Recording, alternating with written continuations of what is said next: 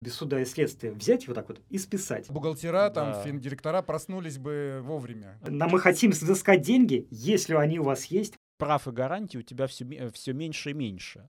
Выгоднее угу. быть недоимщиком. А как по уму сделать? Ну, в принципе, можно зубы не чистить. Guten Tags. О налогах человеческим языком. Здравствуйте, уважаемые зрители. В эфире подкаст Guten Tags. Меня зовут Алексей Савкин. 77 лет назад великий психотерапевт Виктор Франкл придумал и ввел в обиход такой термин, как проактивность. Потом его подхватили бизнес-тренеры, коучи, начали развивать. Знали бы эти люди, что его возьмут на вооружение еще и в Федеральной налоговой службе.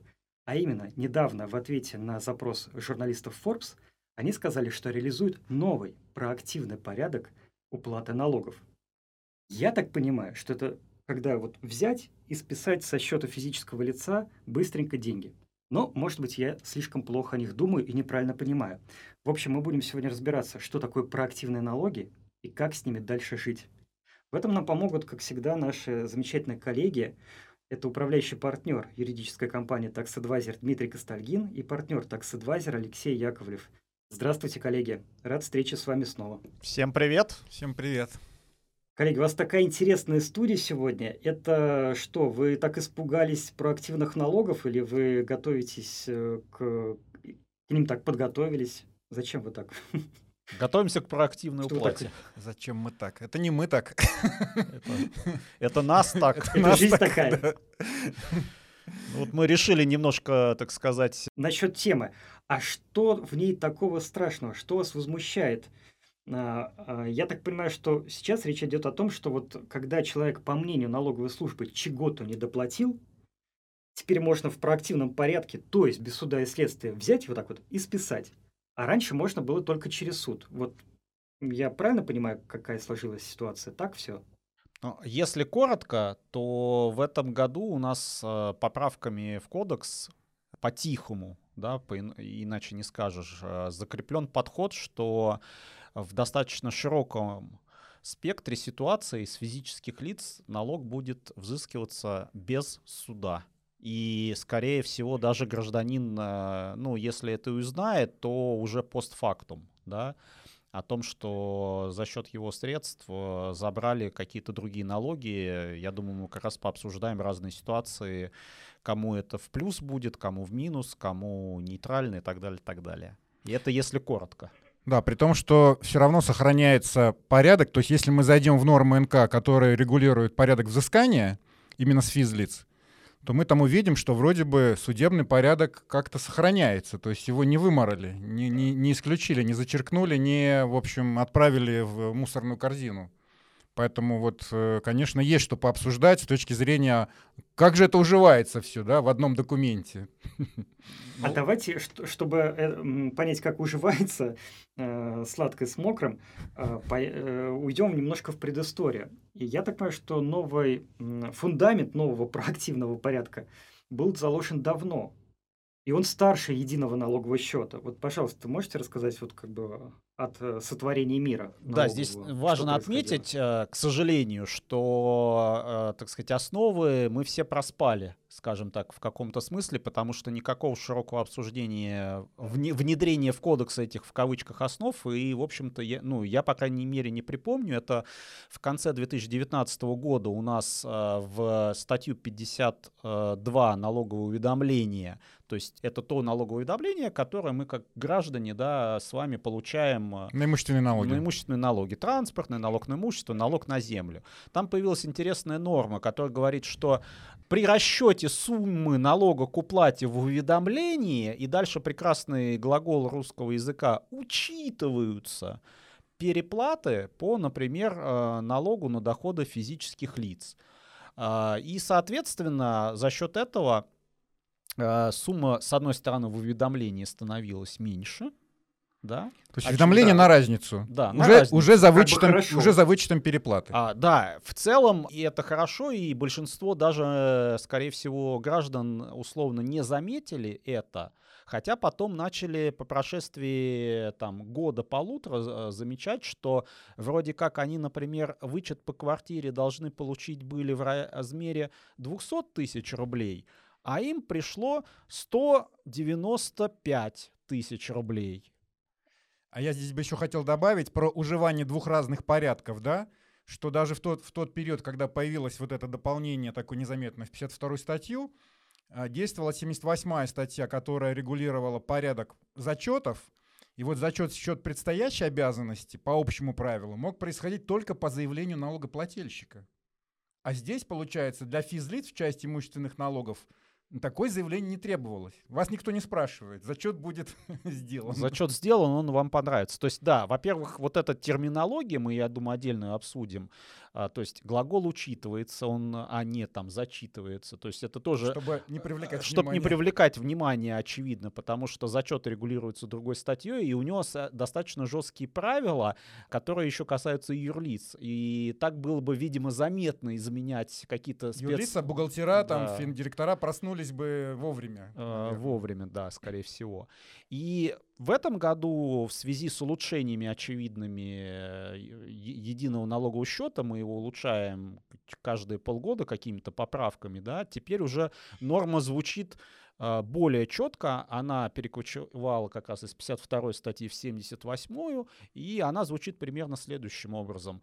В момент, когда вам, как физическому лицу, направят это уведомление, обращаю внимание, в момент направления вы еще даже не получили, а, сумма переплаты, например, по НДФЛ, те самые заявленные ваши вычеты, уйдут в счет уплаты этих имущественных налогов.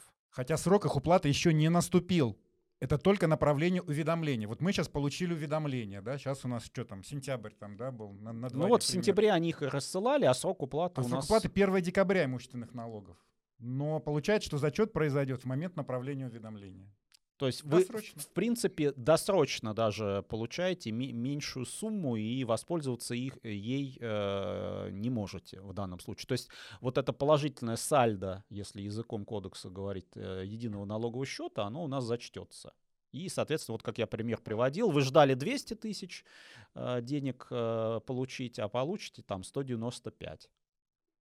Угу. Это в случае, если вот, условно говоря, человек купил квартиру, получил имущественный вычет, да, ну, и, когда у него любая э, переплата, этого... то есть любая переплата на его счете, которая есть. А, да? любая переплата. Любое положительное ага. сальдо, оно может быть по разным причинам. Из-за вычета, из-за там ошибки просто в расчете базы налоговой. Положительное сальдо единого ага. налогового счета будет проедено а, частично или там в полном угу. объеме, в зависимости от суммы имущественных а налогов. Если, а если нет положительного сальда? Вот а если нет положительного если сальда. Если нет положительного сальда, то получается все остается как было судебный порядок у вас Направляется взыскания. требование об уплате налога. То есть, предположим, э, у человека нет положительного сальда, и он задолжал, да? Тогда ему сначала направляется требование. Ну, скорее уведомление. Сейчас, а, да. уведомление, да. да. Если он не платит, ему направляется требование.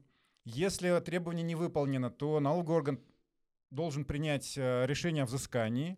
Но вообще-то, чтобы потом шли дальнейшие процедуры, налоговый орган должен в суд обратиться и после этого уже обращать взыскание там, на денежные средства просто физлица. Еще раз важный момент, да, это физлица, не индивидуальные предприниматели.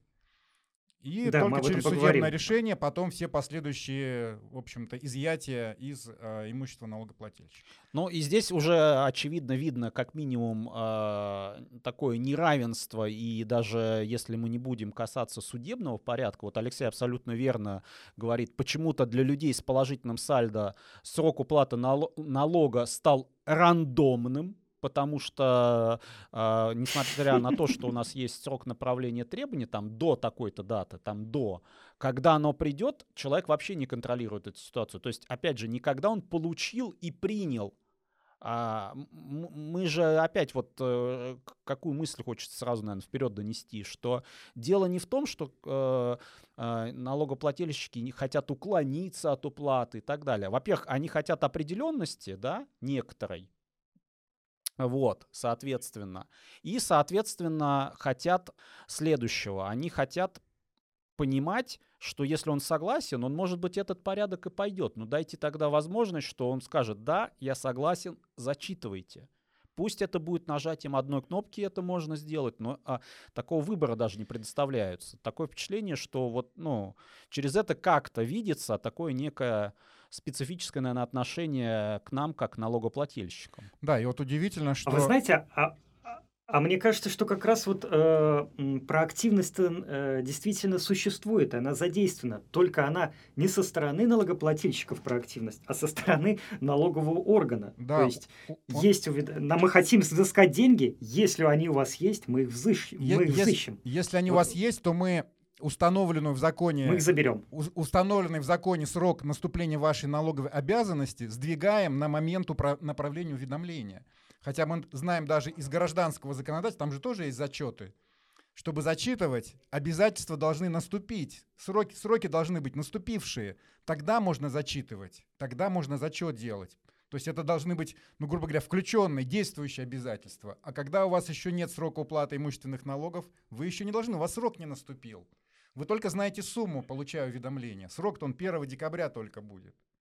Поэтому это такой очень хитрый момент, такой, знаете, под маской вот этого учета задолженности, да, фактически процедура взыскания для тех, кто имеет положительное сальдо, кто переплатил, она, в общем-то, вот на этот уже этап переходит, более ранний. Вот это, в этом смысле проактивность действительно есть. Ну да, и кто-то может, наверное, сказать, ну, слушайте, это зачет, не путайте со взысканием. Здесь, наверное, сразу нужно сказать, что, в общем-то, на наш взгляд, этот, этот дискурс уже завершен и точка поставлена, да, еще высшим арбитражным судом 10 лет назад, 57-й пленум 13 года. Да. Вот, да. соответственно, а, арбитраж высший сказал, что это и есть взыскание, потому что ты по факту лишаешься имущества своего, потому что зачет это как бы квази-расчета, да? Ну и, кстати, можно здесь такой еще аналогию провести, да, вот когда мы судимся за налогоплательщиков, да, и просим обеспечительные меры в виде приостановления решения, допустим, да, по итогам налоговой проверки. Что значит его приостановление? Что его нельзя исполнять. И для тех, э, кто не понял, допустим, да, или для того, чтобы было всем понятно, мы иногда просительную часть дополняем, приостановить действие решения инспекции по итогам проверки и запретить инспекции взыскивать денежные средства как путем э, выставления касса, так и путем зачетов. Поэтому это тоже взыскание. И суды либо удовлетворяют, ну, когда согла- согласны принять э, обеспечительные меры, эти два пункта, либо говорят, мы вам первый удовлетворяем, потому что он закрывает все ваши вот эти вот хотелки по второму пункту. То есть все равно э, зачет в судебной практике рассматривался и раньше как, как э, взыскание, как такой же денежный, э, э, денежная форма расчетов, но без движения денег. Коллеги, а вот мне сразу вопрос со стороны налогоплательщика. Ну, понятно, если мне выставили сумму имущественного налога, я с ней согласен, там у меня и списали из положительного сальда. Это как бы ладно. А если я не согласен, если мне выставили э, счет за машину, которая давно продана, но ошибка произошла. Что тогда? Проактивный а... порядок все равно действует. Тогда, возможно, продолжая аналогию, это стимулирование быть э, э, налогоплательщику проактивным. проактивным включение да, но, его проактивности. Э, включение его проактивности. И он, получается, должен обжаловать эти действия. Да, получается. И, и да, он должен идти. бегать. То есть Бороться за права активность и, так сказать, э, количество шагов налогоплательщика явно в этот период увеличивается, да, э, но опять здесь получается все перевернуто с ног на голову. Почему как раз судебный порядок-то это гарантия для налогоплательщиков? Чтобы защитить от вот этих произвольных ошибок, которые, к сожалению, до сих пор, несмотря на то, что у нас конец 23 года, они, они имеются к сожалению. Да, и это, кстати, главный стопор против введения вообще всеобщего бесспорного взыскания недоимок с физлиц, потому что это тоже отдельная история, и она имеет свою историю, да, большую, вот, и периодически и законопроекты появляются о том, чтобы все-таки допустить и в отношении физлиц, не предпринимателей, вот этот бесспорный э, порядок взыскания. Последняя инициатива была там от Верховного суда. Кстати, можете послушать предыдущий наш, наш выпуск. Подкаст, да. да. Ну, получается, что вроде бы этот стоп-фактор все признают, и до сих пор зеленый свет э, бесспорному взысканию с физлиц не включился, но теперь, получается, его и не надо особо включать, да, когда есть вот ну, возможность, ну, я ну, бы, по крайней мере, в части переплат. Я да. бы так уже сказал, что, к сожалению, да, можно сказать, ну вот уже есть, а теперь уже введем. Тут осталось-то всего не чуть-чуть, уже забор весь этот покосился, давайте его снесем Толкнем уже окончательно, уже, да. да, и все, и будем э, как бы нормально, в логике, опять же, только одной стороны нормально, да, существовать. Слушайте, коллеги, а вообще, а как вы считаете, зачем все это придумали? За... Раньше ведь как-то жили, вроде неплохо. Ну, очевидно, смысл? это такой э, вялотекущий э, тренд на максимизацию сборов налогов, неважно каким способом, к сожалению, да, то есть, во-первых, безусловно, вряд ли, на мой взгляд, опять же, это э, усилит какую-то налоговую культуру, потому что люди вообще не понимают, как у них э, э, списывается этот зачет, они не, не почувствуют этого, да, и поэтому кто-то придумал, ну а как увеличить, вот есть у нас проблема, э, так сказать, э, со сбором транспортного налога. А давайте его будем вот так вот э, списывать хитро. И очевидно, тут как бы, что лукавить, есть некий внутренний расчет, да, ощущение, что даже если он и не должен платить, ну там 3-5 тысяч рублей, ну кто пойдет спорить? Как бы многие угу. не пойдут, многие не заметят. А это некая прибавка, даже в ситуации, когда бюджет уже, скажем так, и не должен получить эти деньги. Висит на ЕНС ликвидность в виде переплат физлиц. И получается, что она еще не в бюджете. Как сделать, чтобы она была в бюджете? Ну, зачесть на имущественные налоги в момент направления уведомления. Что вы как это? Резину а тянуть? Вот, а вот эти уведомления срок уплаты вот, вот смотрите, 1 э, декабря срок уплаты крайний, а уведомления когда, как правило, направляются? А уведомления, если память не изменяет, до 30 сентября должны быть направлены. Но они уже, они уже но они уже пришли, и они направляются сейчас все гораздо раньше. Тем более можно направлять в личный кабинет, а у нас достаточно серьезное количество налогоплательщиков подключили личный кабинет, куда приходят. Они и уже не, есть там, да. И да. не нужно ни, они уже были никакой там, да. почты России там присылать это все. Знаете, коллеги, э, из того, что вы говорите, э, я вижу, что произошла вот такая вот абсолютная подмена понятий. Проактивный э, порядок уплаты налоги – это на самом деле патернализм чистой воды. Ведь настоящая проактивность, когда человек сам берет на себя ответственность, рассчитывает, собирает и там 30 ноября уплачивает, да?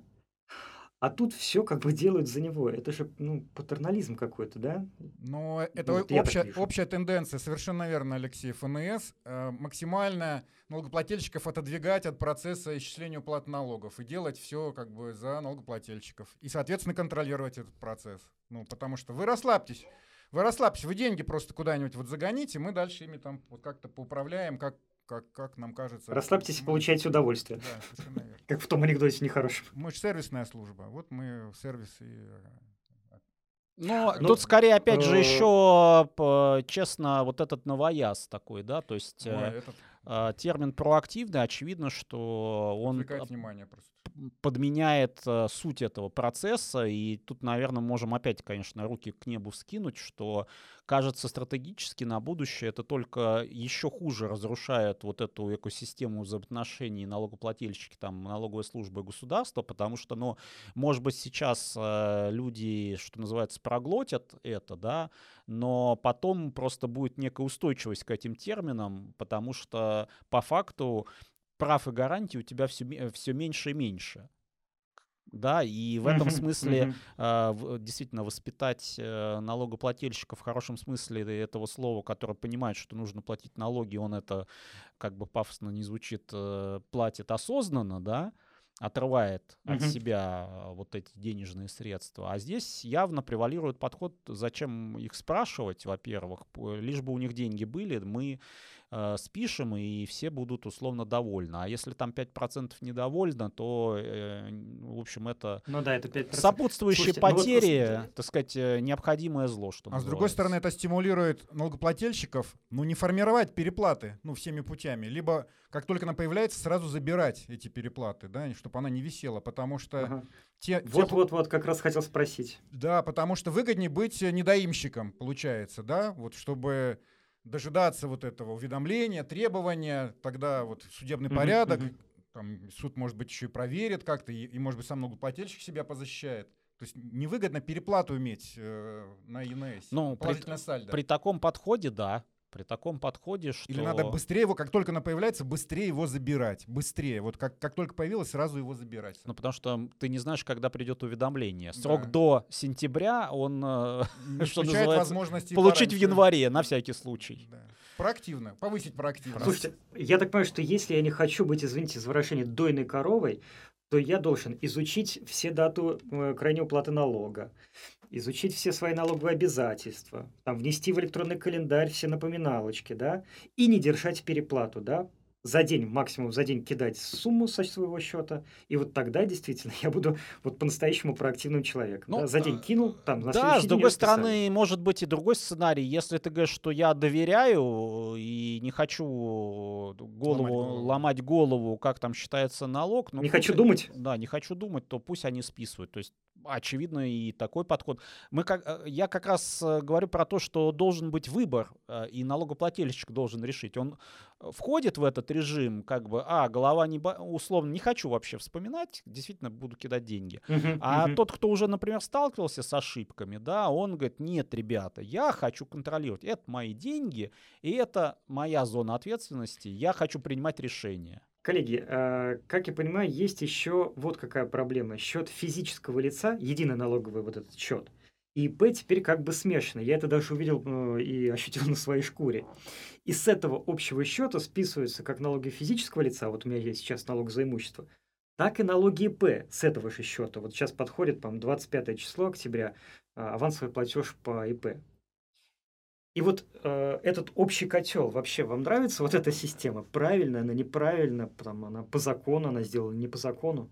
Ну, формально она по закону. В законе же так написано, что теперь единый котел не только... На налогоплательщика. Он на налогоплательщика. Нал- Да. Налогоплательщиков в этом случае сколько штук? Одна штука. Правда, и ИП, и просто... а почему не две штуки? Почему, почему я не могу быть в двух ИНН, же один, Счет. ИНН же один у такого налогоплательщика, А, не два же. ИНН.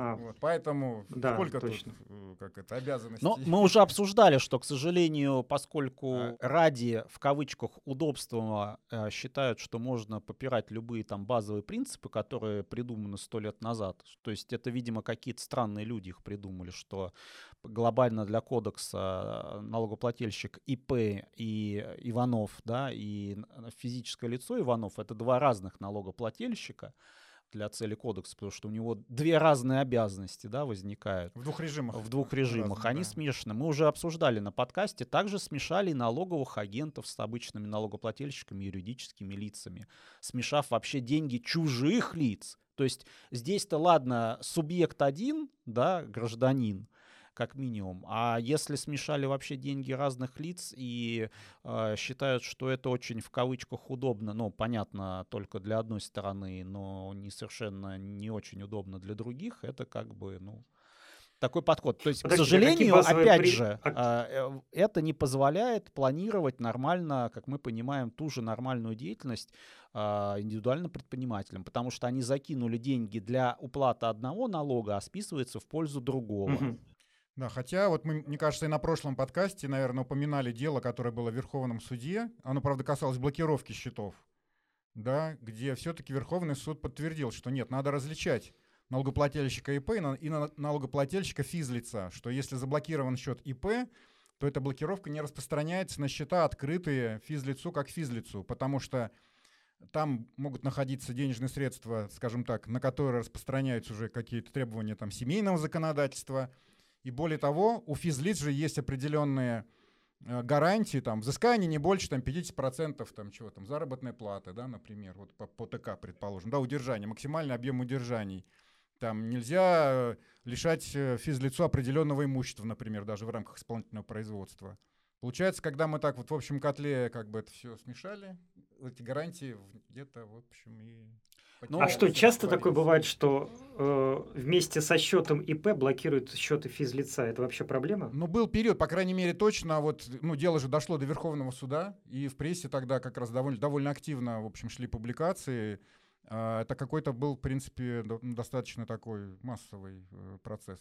Ну, глобально-то история как раз еще с ИП связана с тем, что там э, суммы кратно риска и вот этих э, негативных э, последствий, они больше, чем у обычного физического лица. Хотя мы видим и сейчас, что граждане могут прилететь по НДФЛу пару миллионов лишних, которые они точно не должны платить, но просто у нас программа так работает, потому что мы то фамилию не переправили девичью там а, чью-то, да, то не очень поняли, что это близкий родственник, и на всякий случай вам доначислим. Поэтому здесь, э, к сожалению, вот эта ползучая история того, что граждане не защищены э, этими гарантиями, то есть она как бы есть, но, опять же, единый налоговый счет ее аннулируют просто в зеро. А, еще один пример, кстати, которым, э, наверное, стоит подсветить, это штрафы. Да. Физическим лицам, а, например, а, начисляют достаточно серьезные штрафы за, например, неподачу уведомлений по иностранным контролируемым компаниям. Да, там штрафы от 500 тысяч до нескольких миллионов могут набегать. Только в суде штраф взыскивается. Но он уже есть в едином налоговом счете, как отрицательное сальдо. И поэтому, если вы туда ки- будете кидать э, денежку, она будет уходить в пользу уплаты этого штрафа. А вы явно с ним не согласны, его, вы как минимум захотите его снизить, потому что у вас всегда найдутся смягчающие, например, обстоятельства. Uh, это тоже, получается, за кадром остается. Ну, граждане, ничего такого. Зато у нас вот единый налоговый счет, все прекрасно. А вот эти проблемы мы uh, не хотим Э, по крайней мере, вот обсуждать, потому что уже скоро полтора года исполнится ЕНСу, это было очевидно, что эти проблемы будут, но надо же быстрее внедрять было. Коллеги, ну вот смотрите, вы э, все критикуете, критикуете, вам все не нравится. Мне тоже не нравится. А как по уму сделать? Но опять же, по уму, возвращаясь, да, мы проговаривали, и мысль простая. Дайте тогда возможность подтвердить этот зачет. То есть, когда тебе приходит уведомление в личном кабинете, у тебя есть положительный сальдо, тебе говорят, Иван Иванович, может, зачтем по-быстрому? Кликните в личном кабинете галочку. Галочку. Все, я дал свое согласие. По сути, это мое заявление, зачтите переплату. Ну, как вот раньше была формулировка 78 статьи. За счет, в счет предстоящих платежей, а это же предстоящий платеж. Да. Он предстоит 1 декабря. Да, по заявлению налогоплательщика. Ну, сделайте просто действительно вот одним нажатием одной, одной э, э пальцем э, вот это заявление.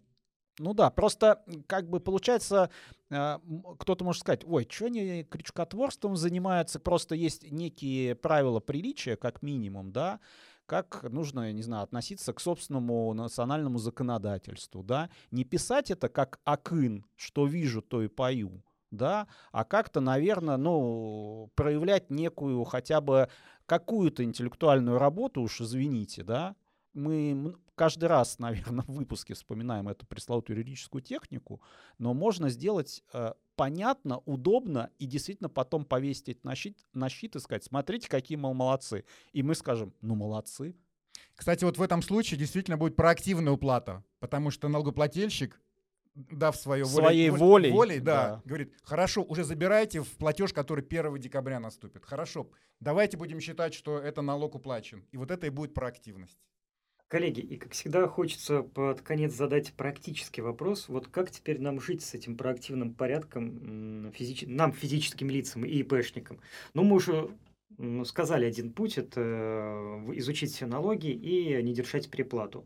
Что-то еще может быть? Так, а уже, мне кажется, мы назвали, да. Либо э, разбираться и контролировать, либо расслабиться, и чтобы проактивность проявлялась с другой стороны, другой стороной налоговых отношений.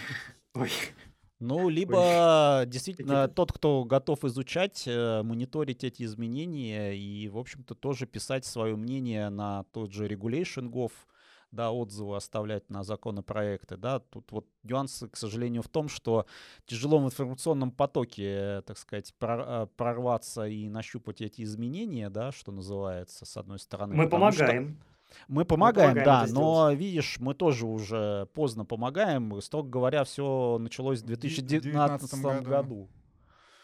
В этом смысле это Ну что бы... поделать. Ну что ж, э, дорогие друзья, дорогие зрители, наверное, мы будем завершать на этом наш выпуск.